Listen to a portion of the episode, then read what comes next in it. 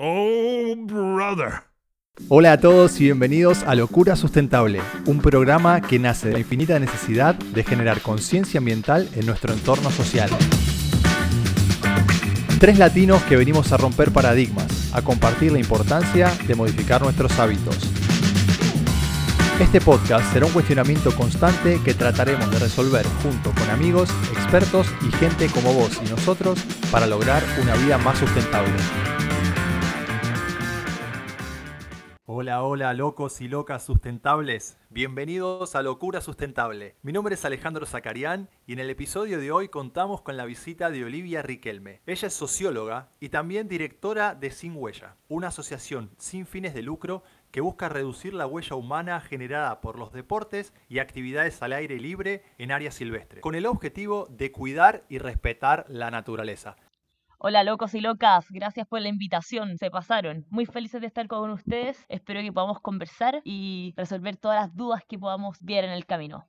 Arranquemos entonces esta conversación, Olivia, charlando un poco, hablando sobre qué lo llevó a crear eh, el proyecto, porque la verdad que ONG Sin Huellas es un proyecto excelente, muy bueno, como lo presentó Alejandro, pero estaría muy bueno también eh, escuchar por tu lado sobre el proyecto y también cómo está compuesto el equipo. Sí, mira, ahora me tengo que remontar un poco a una anécdota que nos pasó hace varios años, fue el 2015 cuando un grupo de escaladores decidió ir para un fin de semana largo a Petorca. Petorca es un pueblo, te diría, que queda como a una hora más o menos de Santiago, está en medio de la cordillera. Y cuando fuimos a este lugar, vimos que la cantidad de basura que había era impresionante. Y como cada vez tenemos más deportistas outdoors que les gusta ir a la montaña o que les gusta hacer algún otro tipo de deporte, sea rafting, kayak o lo que sea, la basura que están generando en esos lugares es impresionante.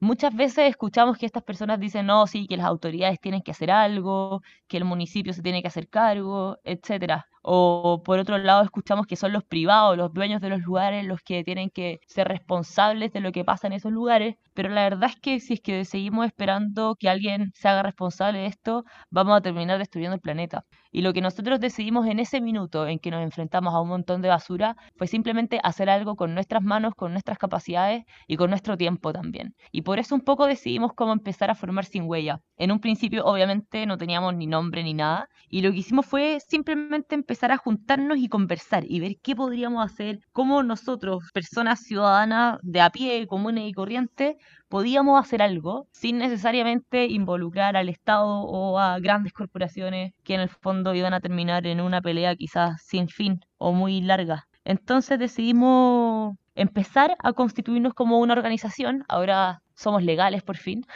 y mm, empezar a hacer trabajos de a poco. Por ejemplo, estamos trabajando con, con, escuelas, hemos trabajado también con distintos municipios y afortunadamente como somos un equipo bastante grande, bastante completo, hay sociólogos, eh, hay abogados, hay ingenieros, hay agrónomos. Hemos podido ir conversando distintos proyectos desde una mirada súper integral y en el fondo ver los problemas no solamente desde una arista, solucionarlos solamente desde el lado del impacto en el territorio, sino que también relacionarnos con las comunidades que están en esos mismos lugares. Y creo que ese es un plus que le damos nosotros, que tratamos de que los proyectos sean algo así como redonditos, que no tengan solamente una especialidad, sino que sean lo más completo posible. Excelente lo que decís, Olivia. Muchas veces nosotros quizás nos limitamos a, a tirar nuestra basura afuera eh, bueno, en nuestro caso también hacemos compost y demás y reducimos al máximo nuestra, nuestros desechos, pero en muchos lugares, como los que vos mencionás, donde uno hace deportes, la, basura se estanca ahí y después, bueno, empieza a desaparecer. Ahora entendemos que ahí, cuando esa basura desaparece, es donde sin huella justamente deja su huella para mejorar eh, lo que es eh, el planeta y, nuestros hábitos, ¿no? Entonces lo que yo quería preguntarte en este caso es, ¿cuál es el impacto positivo que crees que genera en el ambiente sin huella como organización? Y también me gustaría saber cuáles serían las prácticas correctas cuando se trata de hacer deporte al aire libre.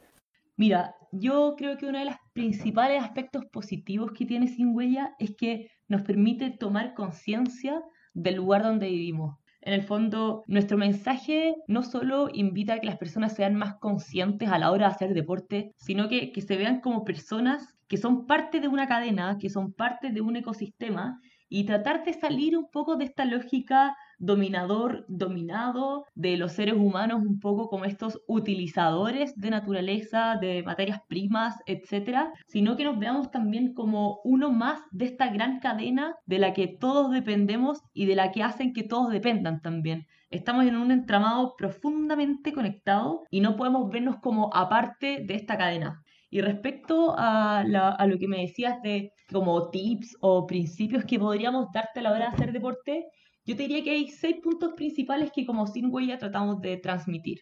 Lo primero es que creemos que uno tiene que planificar su salida, es decir, ver a dónde voy a ir, qué voy a necesitar y qué voy a tener que llevar también. Lo segundo es acampar y transitar en superficie resistente y también ser cuidadoso, por ejemplo, de las distancias. Sugerimos acampar a 60 metros de fuentes de agua, ríos, lagunas, lagos, estanques, etc., porque generalmente son lugares que congregan a distintos animales. Y también una de las cosas que recomendamos es que a la hora de ir al baño, si es que estás en un lugar donde no hay baños habilitados, hacer un hoyo de gato, esto significa hacer un hoyo en la tierra de al menos unos 30 centímetros de profundidad hacer las necesidades y volver a taparlo cuidadosamente, cosa que no se exponga ni el olor ni la materia misma. Lo tercero que podríamos decir y recomendar a toda persona que hace deporte es hacerse responsable de los desechos. Los desechos no vuelven solo, cuando vamos a hacer lugares tenemos que traernos todo lo que llevamos de vuelta y tratar de dejar cero rastro o cero huella, como decimos nosotros. Lo cuarto es respetar la vida silvestre. Generalmente cuando vamos a, lugares que son inexplorados o, bien que tienen poca frecuencia de visita humana, tenemos que entender que son los animales los habitantes de estos sistemas y que nosotros vamos de visita. Tratar de no dejarles comida, de no aguacharlos, aunque sea lindo verlos. Tratar de ser lo más respetuoso también con la música o con las luces que se emplean.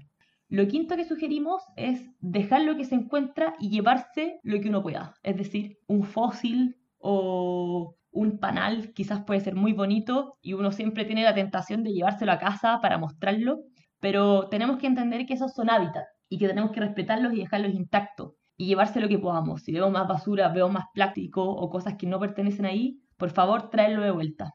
Y lo último es informarse, observar, valorar y proteger. Nosotros estamos convencidos que la gente no es que deje basura en los lugares porque tenga malas intenciones. De hecho, si nos ponemos un poco más puristas, podríamos decir que personas que dejan eh, restos de fruta o de verdura en la montaña, por ejemplo, también estarían alterando el ecosistema. Por eso creemos que enseñarle a las personas a que no hagan esas prácticas o que traten de minimizar esas prácticas para poder proteger los lugares es algo muy importante. Cuando uno conoce, empieza a valorar lo que tiene. Y eso creemos que es fundamental para poder esparcir este mensaje y, y lograr más como adherentes a nuestro movimiento. Por otro lado, me encantaría, Olivia, hablar un poco sobre algo que ustedes, por teoría, ejemplos y acciones, transmiten un mensaje fuerte. Y me refiero a la educación socioambiental, un poco ya estuviste hablando, pero también hablan sobre la metodología circular que, promueven muy bien. Y, me encantaría que los oyentes que ahora nos están escuchando sepan un poco más sobre qué estoy hablando. Sí, mira, eh, te diría que la economía, o sea, la educación socioambiental es uno de los puntos más importantes de nuestra ONG porque creemos que aquí está un poco como el, valor diferencial o de cierto punto como nuestra ventaja comparativa respecto a otras organizaciones porque creemos que es súper importante no solamente eh, como volver con esta idea del reciclaje o quedarnos solamente en un valor, sino que volvemos a este punto de conocer para luego valorar. Es decir, fomentamos la sensibilización y el aprendizaje para que las personas puedan verse como parte de un ecosistema. Y me voy a referir ahora a lo que tú me mencionabas de eh, la economía circular, quizás. Nosotros vivimos en un contexto acostumbrado, lo diría de alguna forma, a una economía lineal. ¿Qué quiere decir esto? Que vemos la materia prima, después la producción el consumo y el desecho. Generalmente nosotros nos situamos desde la forma del consumo, ¿cierto? En el que compramos y después botamos a la basura. Pero una de las cosas que nosotros tratamos de promover, y perdonen que sea tan insistente, pero que vuelva a posicionarnos como parte de un ecosistema, de una cadena de la que somos parte y de la que no podemos salirnos y que no solo nos vemos afectados por los cambios que se producen en esta, sino que también somos nosotras quienes afectamos la cadena. Y, y, con esta idea de la economía circular, nos referimos sobre todo a la idea de que tenemos que reutilizar y que el desecho se ve también como la materia prima.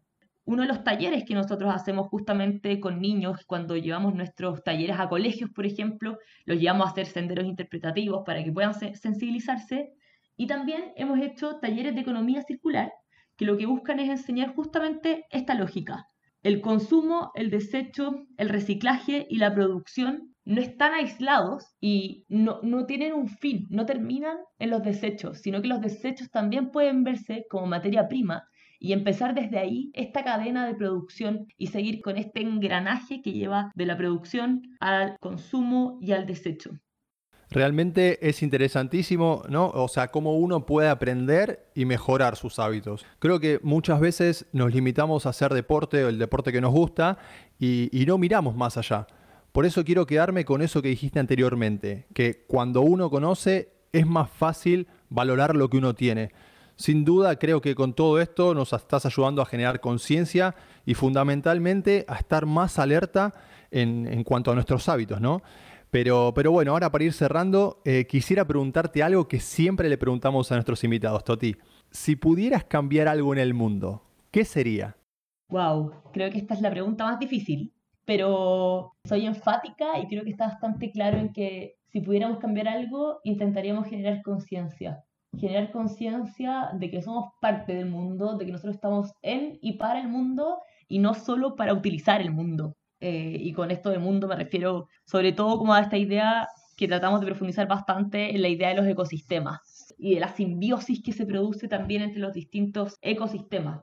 Por ejemplo, yo creo que es difícil cuando uno trata como de ser un poco más ecológico, un poco más verde y decir por dónde parto. Algunos creen que con reciclar está listo, otros creen que comprar en una eh, cooperativa que quizás sea orgánica o más ecológica está bien, algunos creen que con ser vegetariano. Nosotros creemos que todas esas prácticas están excelentes y ojalá pudiéramos partir por una, ¿ya? O sea, yo creo que incluso en nuestro mismo consumo también podemos ir eh, manifestando esta idea de voto y mostrar nuestras preferencias y ir haciendo estos pequeños cambios, quizás como estas pequeñas resistencias locales. Si voy a hacer deporte, ser un poco más consciente y vernos como sujetos súper activos de, de lo que pasa a nuestro alrededor. Excelente dicho y la verdad que para cualquiera que está escuchando, el mensaje más fuerte es, mira, no te perdás por dónde arrancar cuando se trata de, cómo ser una persona más pensativa sobre el ambiente, más sustentable. Enfócate en una cosa y arranca y una cosa lleva a la otra y un hábito te va a llevar a otro y de esa manera vas a adquirir lo más importante, nuevos hábitos sustentables y es algo que con locura nos gusta promover y la verdad Toti de vuelta eh, te quiero decir muchas gracias por haber participado eh, la verdad fue muy muy interesante tenerte, tenerte en este episodio y para todos los que están escuchando si quieren ponerse en contacto con ONG Sin Huella ¿a dónde los querés mandar? Eh, les recomiendo que se metan a nuestro Instagram ONG raya abajo sin huella o también a nuestro Facebook que ahí es simplemente sin huella y bueno, agradezco la invitación que nos hicieron, estamos muy felices de haber participado y bueno, nos seguiremos viendo, espero un próximo capítulo, ¿no? Bueno, gracias de nuevo Toti por, compartir este rato con nosotros y por darnos más herramientas para realizar nuestros deportes de manera más comprometida y fundamentalmente más responsable. Eh, y bueno, a nuestros oyentes, locos y locas sustentables, gracias por acompañarnos, suscríbanse y también pueden ver más de nosotros en Instagram en Brothers Locos con triple O. Y bueno, así llegamos al final de este episodio. Los esperamos la próxima semana. Esto fue Locura Sustentable.